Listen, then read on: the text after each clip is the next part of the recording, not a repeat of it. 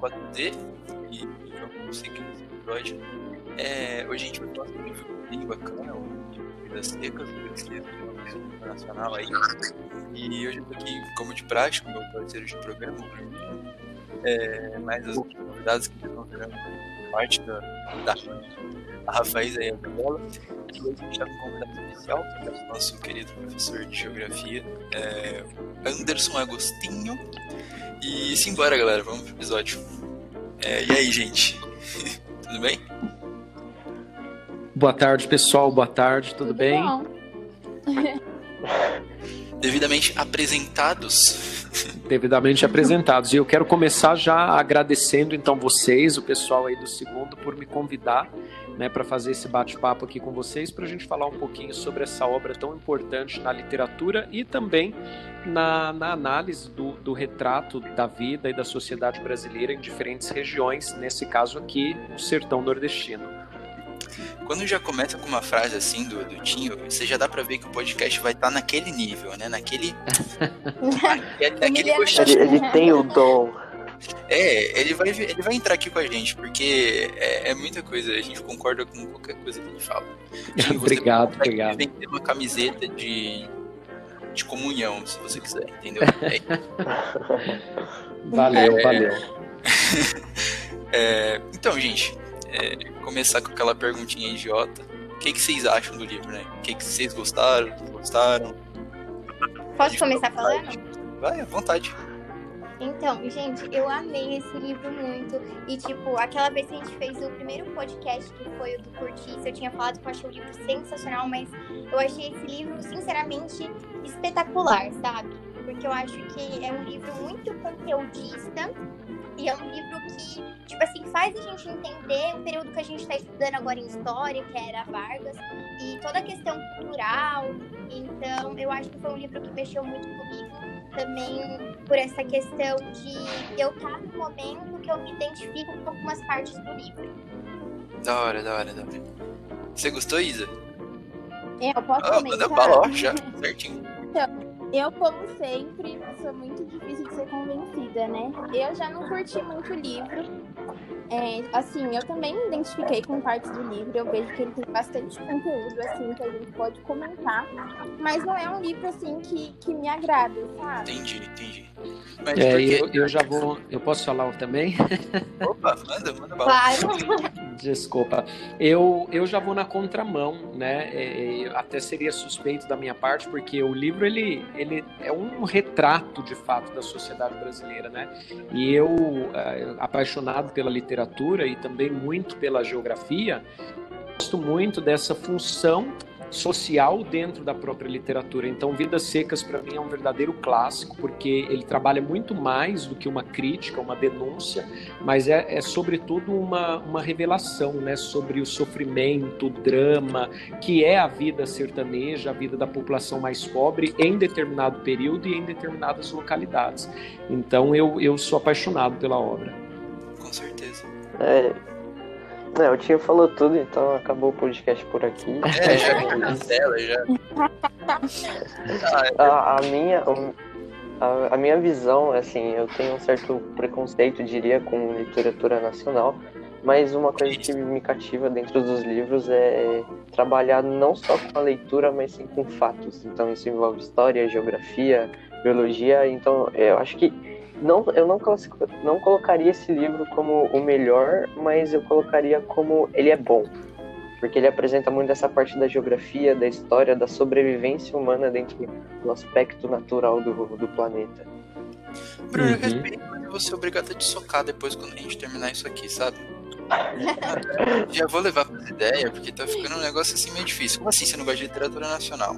Cara, pelo amor de Deus. É, é que eu, eu, tenho, eu tenho uma história muito, muito perturbada na, dentro disso aí, mas, mas é, que nem o, o Claro Enigma é, não foi um dos melhores, confesso. Acho que, foi, acho que foi o que eu mais não, não gostei.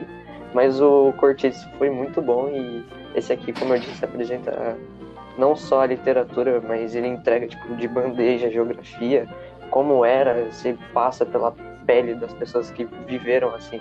Então, Uhum. acho que isso é um ponto positivo 100% para mim.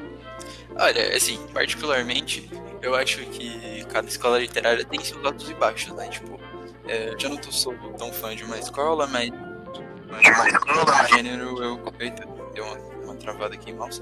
É, outra eu curto mais. É, agora, essa daqui, tipo, é, ela vem muito do naturalismo, que é uma escola literária que eu já curto bastante, sobre esses negócios de denúncia, linguagem mais certinha, bonitinha, e modernismo, né, que junta um monte de outra outras pegadas, assim, no, no texto, que pra mim me agrada, eu acho eu acho muito gostoso de ler, assim, particularmente. E, e você sabe que eu acho muito interessante, o Corse, dentro disso que você falou, porque eu, eu até utilizo isso como exemplo né, dentro da- das minhas aulas, que nós, muitas vezes, temos uma visão e uma, e uma percepção limitada da realidade brasileira. Né? Então, a gente, a gente vê o Brasil como a gente vê São Paulo. Então, a gente vê o Brasil como a gente vê o Sudeste. E esse livro, ele coloca né, você de, de, de frente a uma outra realidade, né, que muitos de nós não conhecemos. Então, eu gosto muito desse regionalismo trabalhado no livro e que mostra né, as dificuldades, enfim, toda, toda essa questão regionalista que envolve o, o, o sertão nordestino, os retirantes. Sim, sim. E eu vou tipo, até um pouco mais além, né? Aproveitando que você, que você já puxou, que é exatamente isso. A gente vê o mundo todo dentro da nossa bolha, né? Tipo, a gente vê a nossa bolha de São Paulo, acha que Nordeste é a mesma coisa e na verdade não é, né? É, ainda mais nesse período da história, né? Pega um pouco de Ara Vargas ali, as migrações nor- nordestinas, no modo geral. E a gente vê que tipo, são momentos totalmente diferentes, em regiões assim do mesmo país, sabe? São não tão extremos assim como seria tipo Nordeste e Sul, já um pouco mais perto, mas mesmo assim uma diferença cultural muito grande, né? E eu acho muito bacana quando a gente tem esse acesso aos livros, né? E eles ganham tanto destaque, porque é uma, é uma cultura totalmente rica, né? Bastante, tipo, historicamente. E é, a gente não tem esse acesso, por exemplo, viajando, né?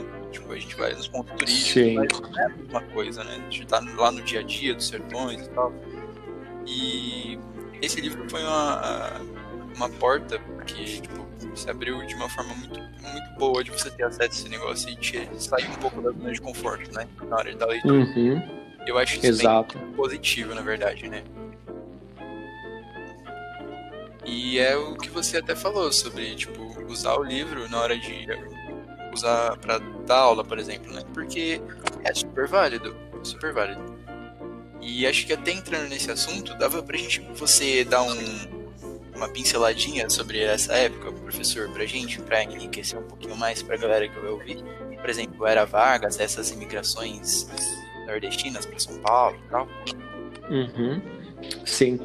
É, a- eu vou comentar um pouquinho aqui por cima e, claro, a, gente vai fazendo bate-papo aqui e ao longo do, do, do- do nosso podcast a gente vai a gente vai retomando algumas, algumas partes, né? Mas o que é bastante interessante é que esse período que a gente está trabalhando aqui, é, é, ele foi um período, né? A, a era Vargas, ela ela abre um, um caminho muito rápido para um processo de industrialização brasileira. Né? Na época, ainda uma industrialização nacional, porque a gente fala da, da industrialização brasileira é, de diferentes fases, né? diferentes períodos. Então, o período da, da indústria nacionalista, depois da abertura é, é, para investimentos estrangeiros, né? até a chegada aí do neoliberalismo, enfim.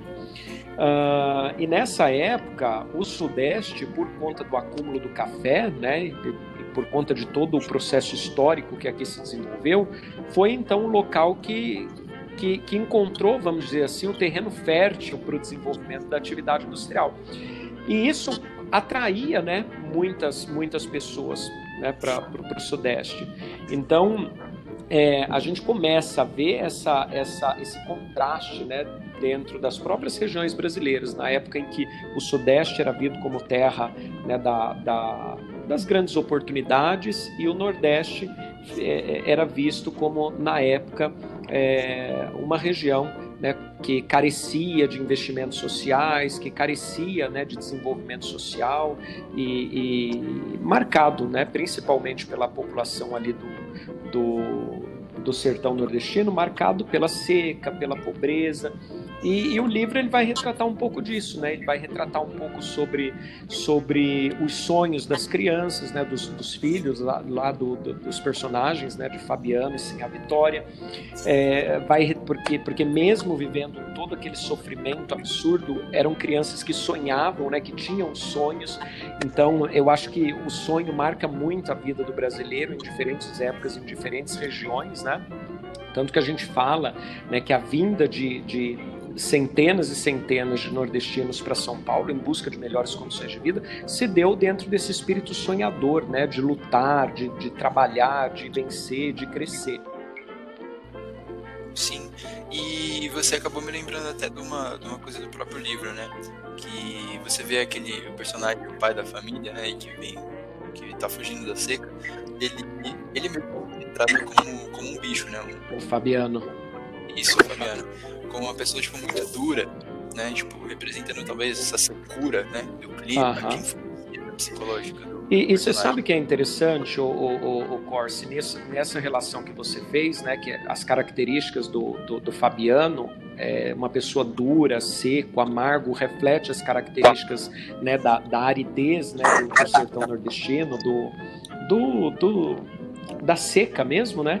E isso é muito curioso, porque nós temos dois contrapontos aqui. Primeiro, Fabiano, que é um homem bruto, sem escolaridade, né? Que se vê muitas vezes como um animal, né? E por outro lado, nós temos a cachorrinha, a baleia, que é considerada como um Nossa. ser humano, um membro da família. Então, olha que curioso isso, né? Os dois lados, né, da balança. Gente, posso falar uma, uma coisa que eu acho claro. que que pensar nesse período da história me fez pensar, né, nesse assunto, nesse contexto do personagem. É que, tipo, igual o Tinho falou, as crianças, né, a mãe tinha um sonho, né, de melhorar de vida, né? Então, tem um personagem, né, que é idealizado, que é o Tomás da Bolandeira, né, que, tipo assim, o Fabiano sempre quer ter um vocabulário como dele, porque o vocabulário dele é rico, ele fala certo, ele é superior, digamos assim. E assim, a Vitória que sempre quis ter a cama, né, de cor igual a dele. Então, eu acho que vai muito além de uma inspiração, de um sonho. Eu acho que vai estar é, tá relacionado a uma questão tipo, de mudar de vida. O Tomás, é, esse personagem Tomás da Bulandeira, representa uma melhor condição de vida, uma meta de vida, e não propriamente um personagem. Perfeito, perfeito. É, na própria literatura, tipo, é um estudo que eu faço, tipo, além, né, das coisas que a gente vê na escola, porque eu tenho gosto, né? É, mas nas narrativas existem esse tipo de personagem que não são representações de uma pessoa imaginária, mas sim de uma classe toda de uma pessoa, né? Tipo, uma uhum. classe você vai imaginar. E a gente vê isso, tipo, muito presente no livro. E é isso que você falou, é, as crianças, né, que sonham com uma condição melhor. As crianças não é a criança da família especificamente, mas a criança naquela condição. É, o pai naquela condição que busca uma melhora de vida, está fugindo da seca, vem para São Paulo, trabalha nas indústrias. É aquele caso depois que o Fabiano é preso, aquele policial que representa talvez a sociedade de São Paulo, né? Tipo, condenando os nordestinos vindo para cá, tomando lugar de trabalho. Então Nossa, tem várias legal. situações que é tipo, se a gente para um pouquinho para analisar, é, um, é reforça de novo esse, esse, cenário, né? Esse cenário histórico que a gente estava falando um tempinho atrás. É. E é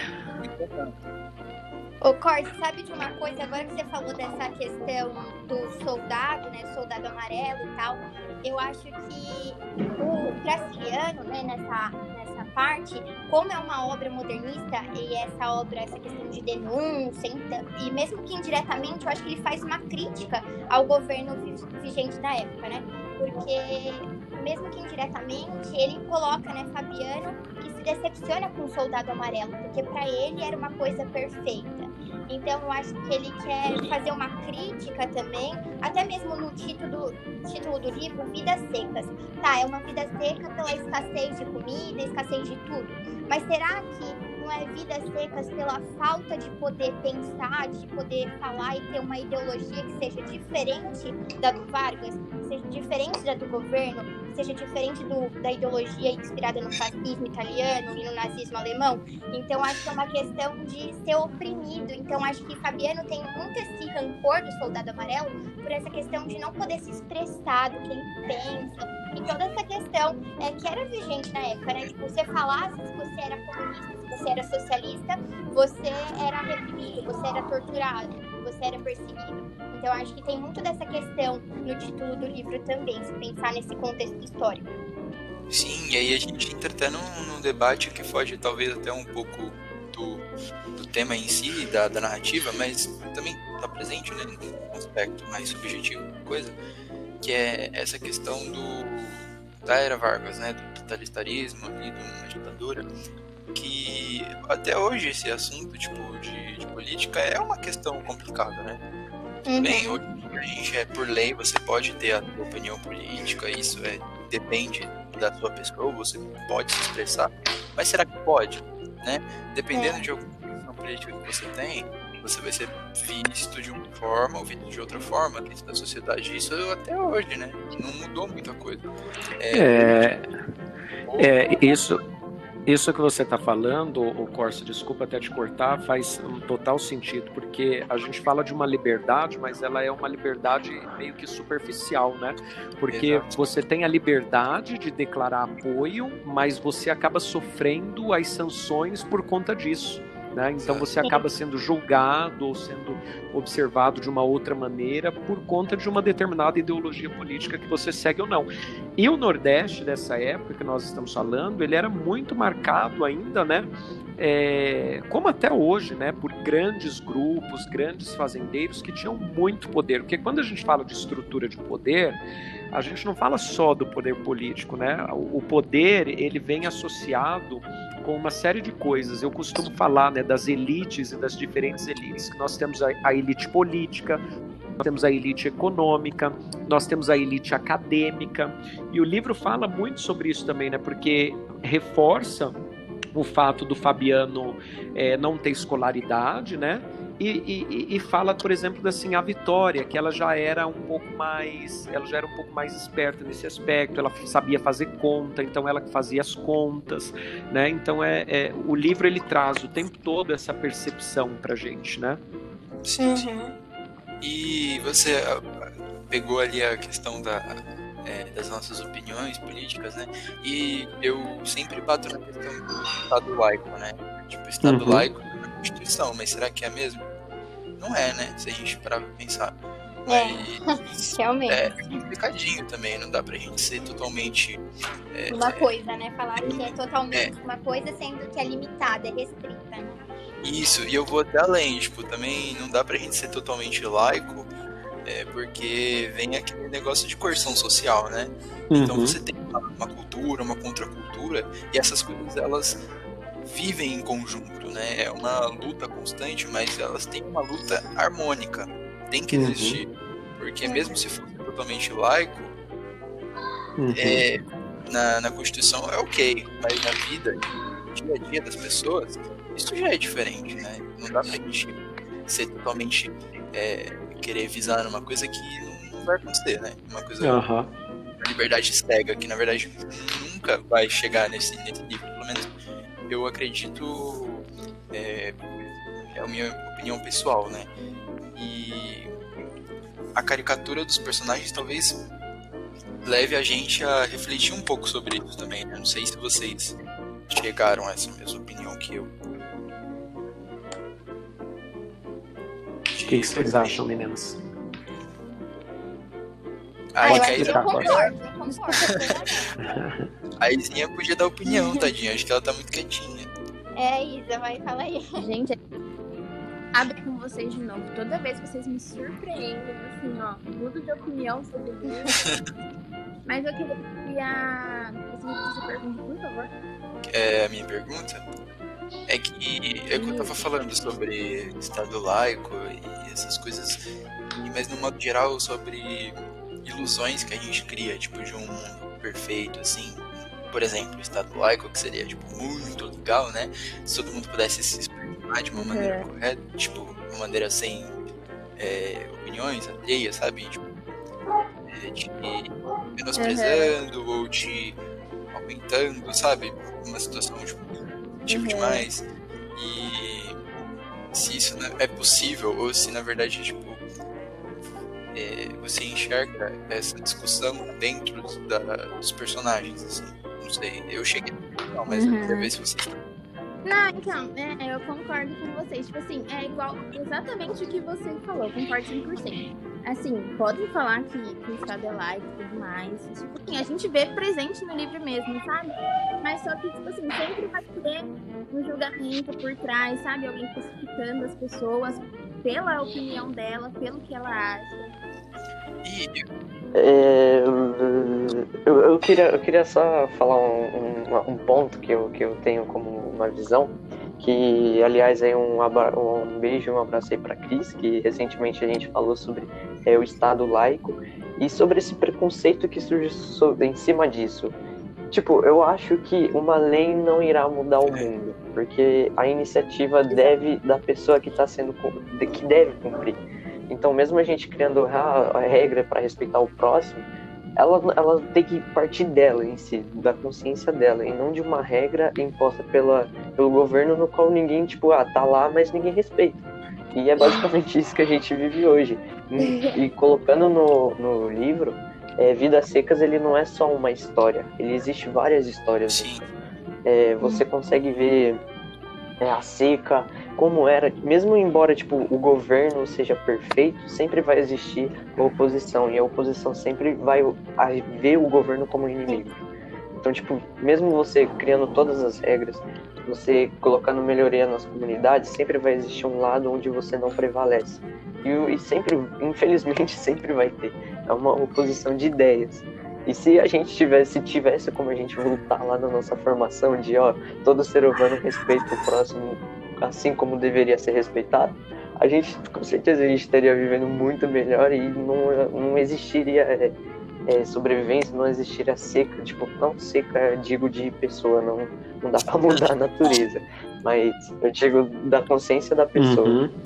É, a, a, a, maioria, né, na verdade, acho que da, das ideias, elas mostram exatamente isso mesmo que vocês colocaram, que muitas vezes a, a lei pela lei, ela é importante, mas ela não tem um efeito tão prático, porque a maioria desses efeitos estão vinculados a um conjunto de valores dentro da formação pessoal, familiar mesmo, né? Então, você consegue observar Exato. que quando uma pessoa ela recebe um tipo de formação é, familiar, escolar, que ensine a ela a importância, né, de, por exemplo, de preservar o meio ambiente, isso tem muito mais eficiência, muito mais eficácia do que uma lei dizendo que ela precisa proteger o meio ambiente. E, e, e isso em todos os sentidos, né? Então, vocês falaram aí do, do respeito as liberdades individuais, as escolhas, o Estado laico.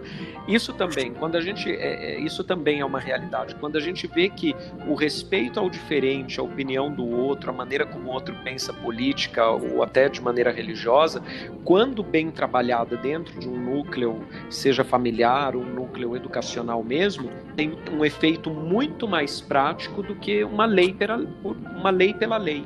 Né? Exato. Verdade. E e sabe, é uma coisa até que eu coloquei nessa redação que o Bruno estava falando.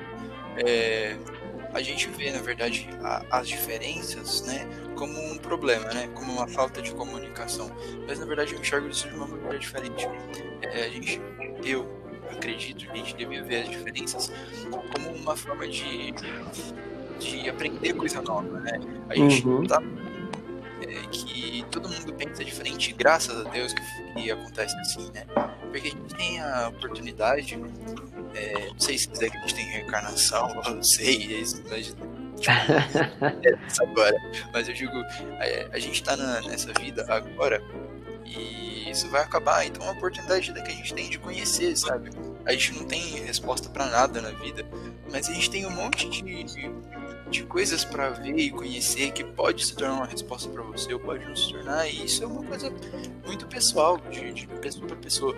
Mas você tem essa oportunidade, né? Você tem, é, por exemplo, no Brasil, quantas religiões, quantos movimentos culturais a gente tem, e isso não é aproveitado, isso não é instigado, você não é instigado a conhecer. Isso é uma coisa que eu coloquei na redação, que é um mal não só do brasileiro, mas do mundo no modo geral. Uhum. Que é uma cultura dominante, uma cultura que deve ser combatida. É, lógico que isso fica conflitante, porque, por exemplo, se você pega é, movimentos culturais ou movimentos políticos, tipo o nazismo, pô, lógico que também não dá, né? Mas a abertura para que você tenha um pensamento totalmente negativo também tem o outro lado do espectro, né? Uhum. E eu acho que isso deve ser estudado, deve ser incentivado e conhecido por todo mundo, né? E é o que eu falei lá atrás, esse livro, ele dá uma puta visão pra gente sobre a vida no Nordeste, né? E reflete também a nossa vida que a gente leva hoje. Porra, tipo, é muito confortável em situações tá, diferentes, né? Totalmente diferentes. Mas a gente leva Sim. uma vida muito confortável e para pra pensar no tipo de vida que eles levavam, na situação que eles estavam passando, sabe? E esse exercício é muito legal de fazer. É, você sabe que é um barato que a gente consegue falando de vidas secas, né? Você vê o quanto a gente já, já caminhou, falamos sobre a política, falamos sobre é, o Nordeste em si, falamos sobre a economia, falamos sobre essa questão das liberdades. É, ver o quanto a gente, né? Tipo, é um barato tudo isso. E, e pegando esse último ponto que você falou, né, o, o, o Corse, é, vocês conseguem fazer algum link da, das personagens de secas com algumas classes ou grupos sociais? É, vocês conseguem fazer esse tipo de, de, de ligação? Porque Ah, eu- porque você sabe que é uma coisa, você sabe que é uma coisa muito doida, né? Esses, esses paradoxos que tem né, na, na no, no livro, na obra, como a gente falou ainda há pouco, né? O fato do Fabiano muitas vezes se ver como um animal e a, a, a cachorrinha baleia, né? Ser tratada muitas vezes como um, um ser humano, membro da família. E o que é curioso também é que a gente está falando de uma da seca, de uma região que sofre com a seca, e o nome da cachorra é baleia, que é um animal tipicamente da água. Então, é, é, olha que interessante tudo isso. Ô, professor, eu, eu acho assim que dá pra gente comparar, né, a questão da, da personagem baleia, né, o animal, que é personificada, é colocada como figura de gente. Eu acho que isso acontece muito hoje, porque minha cachorra é, dorme comigo, é mais ser humano do que eu. Mas, enfim, é, eu acho que representa, né, o animal ali, a baleia, a cachorrinha se importando, né, com a família. Esse sentimento de amor, de, de carinho que a cachorra tem pela família. Então, a questão de querer colocar comida na mesa, digamos assim, e sempre estar presente, protegendo a casa, todas essas questões. Então, acho que a cachorra também é muitas vezes é, colocada, né, como uma figura materna, paterna, então, tipo, de segurança, de proteção, de querer alimentar os, tipo assim, os filhos, no caso, né? Então, acho que tem toda essa questão que a gente vê hoje, tipo assim, nossos pais, como eles se preocupam. Então, acho que toda essa questão. Sim. E até o, Eu. Tudo se liga, né? e até o outro ponto, né? Se que nem você, a gente vê o- os animais sendo tratados como pessoas, as próprias pessoas sendo tratadas como animais, ou se vendo como, né? E Uhum. que isso pode significar, na verdade, uma falta de empatia quanto comunidade, quanto pessoas, né? Poxa, quantas vezes a gente já não ouviu falar é, pessoas falando que cachorro é mil vezes melhor que gente? Tipo, tudo bem, em partes ok, mas quanto essa frase, na verdade, se você for parar pra pensar, é uma frase complicada, né? Uhum. Exatamente. Eu, eu, eu, eu, eu tenho como a visão, tanto no livro como pessoalmente, é que mesmo é, a gente sabe que o cachorro ele não nasceu cachorro, ele nasceu de uma espécie dos lobos que tiveram contatos com os primeiros seres humanos e essa relação que a gente coloca com, com os animais, de tipo é, adotar como um filho, isso mostra o como você não é superior a ele. Isso mostra que você é só mais uma espécie dentro do planeta, dentro do nosso planeta, né? Que seria a Terra. E esse livro mostra que a baleia, além não é um cachorro, ela pode ser vista como um, mas dentro da família ela é como uma. É, ela é um, ela é um querido. membro da E família. é isso que né? muita gente Exato. faz, só que. É, então. E tem muita gente que considera um cachorro como apenas um cachorro, então ele só tá ali para me fazer feliz. Sendo que você também pode fazer ele feliz, ele é, uma, ele é uma espécie assim como você. Agora, se eles falam, se comunicam entre si, eu não sei, eu nunca vi nenhum Eu acho que quando eu tiver resposta, Viu, eu Bruno? Eu falo. acho que isso que me prendeu muito no livro, que me emocionou, eu acho que foi um livro assim que eu me identifiquei nessa questão, tipo, toda essa questão histórica, mas também lendo o livro, assim, tipo, sem pensar em, nas outras coisas, eu acho que acho que é uma questão que eu fiquei muito chateada quando a cachorrinha é, morte, né, pelo Fabiano, porque eu acho que eu me apeguei muito à minha cachorrinha que eu tenho, tipo, é muito amor, assim, envolvido. Por mais que pra muitas pessoas, quem tem cachorro, que é próximo de cachorro, assim, sabe como que é, como os cachorros se importam com a gente quando a gente tá triste, quando, enfim, a gente não tá no bom dia. Então, eu acho que vai muito dessa questão. Acho que eu me identifiquei muito com isso e eu fiquei muito chateada, sabe, quando a cachorrinha morreu porque, sei lá, eu me apeguei ao personagem, sabe? Eu vi a minha cachorrinha ali e eu vi aquela proteção, aquele amor, aquele carinho incondicional. Então, acho que é isso. É, é, é igual a alguns podcasts, eu não me lembro qual exatamente, no qual a gente falou que ela, a leitura ela, é, ela tem um impacto muito grande quando você pratica ela. Você consegue ligar os pontos com você mesmo, ou alguma coisa que aconteceu, e isso mostra o caso do cachorro, porque assim, falando pessoalmente, eu tenho o coração muito mole quando algum cachorro ou animal sofre alguma coisa, começa a entrar em choque. Mas quando ele, o Fabiano, ele calcula que a baleia ela tava com hidrofobia, que é raiva no caso, eu, eu tive que eu tive que respirar muito fundo para continuar lendo esse livro, porque eu, eu, não, eu não aguento. E quando você olha pro seu cachorro, você, você fica muito mais carente. Nossa, exatamente isso. Nossa, eu me emocionei muito com esse livro, sério. Um negócio só que vocês dois falaram que eu achei interessante, assim. É, vocês estão falando, tipo, muito da visão. É, tá, é triste sobre a mortezinha do cachorro e tal.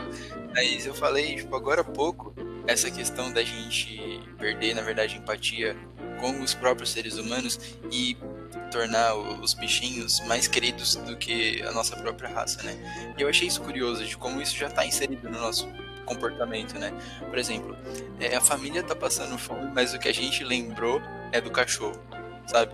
De tudo que aconteceu, coisa que mais, emocionou foi a morte do cachorro. E é, vê que é um, um ponto, tipo assim, não que a gente tem uma puta culpa, sabe? Tipo, a gente não deve se importar com o cachorro. Lógico que a gente deve se importar com o cachorro.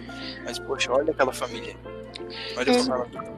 Você sabe, você sabe que isso é um ponto muito interessante que vocês tocaram e que eu tomo muito cuidado e sempre comento também quando eu tenho a oportunidade, que é quando, quando a gente perde a capacidade de se né, ou a gente perde a capacidade de se colocar no lugar do outro, né, a empatia, porque realmente a, a gente se sensibiliza muito mais. Eu não estou dizendo que não deveria, né?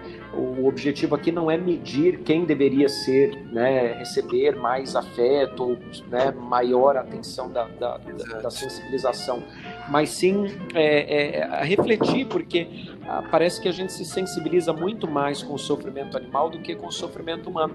E isso acontece nos dias de hoje, por exemplo, a gente vai a São Paulo e a gente vê muitas pessoas no centro de São Paulo em situação de rua, né, em situação de extrema pobreza, e e essas pessoas, elas muitas vezes elas são invisíveis, porque é como se a gente é como se a gente tivesse nos acostumados, é como se nós estivéssemos nos acostumados com a pobreza dessas pessoas. Tipo, ah, é normal, sempre vai ter moradores de rua em São Paulo, é normal. Então a gente perde a, aquela, aquela sensibilidade, né? E, e, isso é uma coisa muito perigosa, porque a gente começa a normatizar isso, né? Então, ah, é normal. Sim, sim. É normal e não é, né? Esse é o problema. Sim, é. Exato. É tenso pensar nisso. Eu não tinha pensado por esse lado. E, tipo, a gente não tá recriminando, né? Pelo amor de Deus. Sim, Tipo, sim, claro que não. Sim, claro. É, acho que esse é o ponto mais importante aí que tem que se Mas eu acho destacar, porque é, eu, eu, eu não quis dizer que a gente tem que dar conforto e carinho somente pro seu bichinho de estimação, é claro, você tem que se cuidar, mas era só um Sim. ponto de empatia. É que eu achei, eu achei interessante, porque a gente já tá tão imerso na situação, que às vezes a gente faz uma coisa tipo, falando que não faz, na verdade a gente faz, né? Tá tão imerso quanto todo é mundo. verdade, é igual você Uhum. falou do estado laico, né? Nada é plenamente tudo, né? Que a gente pensa. Exato. Gente, e já foram 35 minutos de conversa, sabe? É, Mas a gente falou de muita coisa. Exatamente. E eu acho isso muito gostoso. É, 30 minutos que renderam muita reflexão e muita coisa. E eu queria agradecer toda, toda vez que eu puder a essa abertura que a Era deu pra gente de conversar e trocar ideia, que eu acho muito, muito importante. E agradecer a vocês, né? Já que a gente, acho que já tá de, de tempinho aí, já tá negócio legal. Agradecer a, part- a participação de vocês.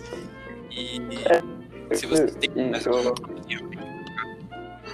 Eu acho que a Aira ela tem como objetivo esquecer, tipo, de tornar o padrão, você fazer aquilo para você ganhar o que você quer, que a gente sabe o que, que é. E a gente, que nem a essa conversa que a gente tem, é que, voltando a um assunto lá de pensamentos diferentes, que você conclui se você muda de ideia, eu acho que isso deveria ser essencial e deveria ser uma rotina das pessoas praticarem, mesmo que não seja um podcast, mesmo que não seja, sei lá, uma coisa que seja para os outros, mas seja para você, entende? É Uhum. fazer uma leitura e conversar com alguém sobre isso. ou até com você Não mesmo, né? uma, uma leitura. E, e foi muito positivo e, e realmente nós estamos quase com 40 minutos aqui de bate-papo e, e, né, foi, foi, foi muito produtivo. Eu agradeço aí a, a- o convite mais uma vez de vocês, parabenizo também a professora Aira e já faço um convite, já deixo aqui registrado que quando toda essa loucura de pandemia passar, a gente precisa nos reunir de repente ali na cantina da escola, tomar um café e conversar melhor sobre esses pontos que são sempre essenciais. Maravilha. A gente Beleza. torce por isso. É, então, É, ah, você quer falar? Eu, eu- é, não, eu só queria meio que deixar aqui minha, a minha deixa, que é agradecer a Faísa aí por ter colaborado com a gente, a Isa também, o Corso, meu companheiro aí de podcast da vida. E tinha mais uma vez, acho que eu coloco isso em nome de todo mundo. Muito obrigado por você ter participado, ter aceitado, passado esses 40 minutos com a gente. Que não só pra gente, acho que pra quem for ouvir é muito importante vindo de uma pessoa que já tem uma experiência. Eu não te chamei de velho, não era minha, meu objetivo. Mas Valeu, valeu. acho que deu pra entender. Deu, deu para entender que é isso. Eu sou um mero aprendiz nessa estrada da vida aqui e aprendo muito com vocês. tá bom? Mas é isso, pessoal. É, agradecer de novo é, a todo mundo que tirou um tempinho aí da rotina pra vir é, conversar. E que isso significa muito pra gente, como um projeto individual que eu e o Bruno já temos. A gente tenta desenvolver quando é possível, quando a rotina deixa. É, mas que é muito, muito legal pra gente, muito legal a gente poder trocar essa ideia, é, poder conhecer pontos de vista novos sobre qualquer coisa.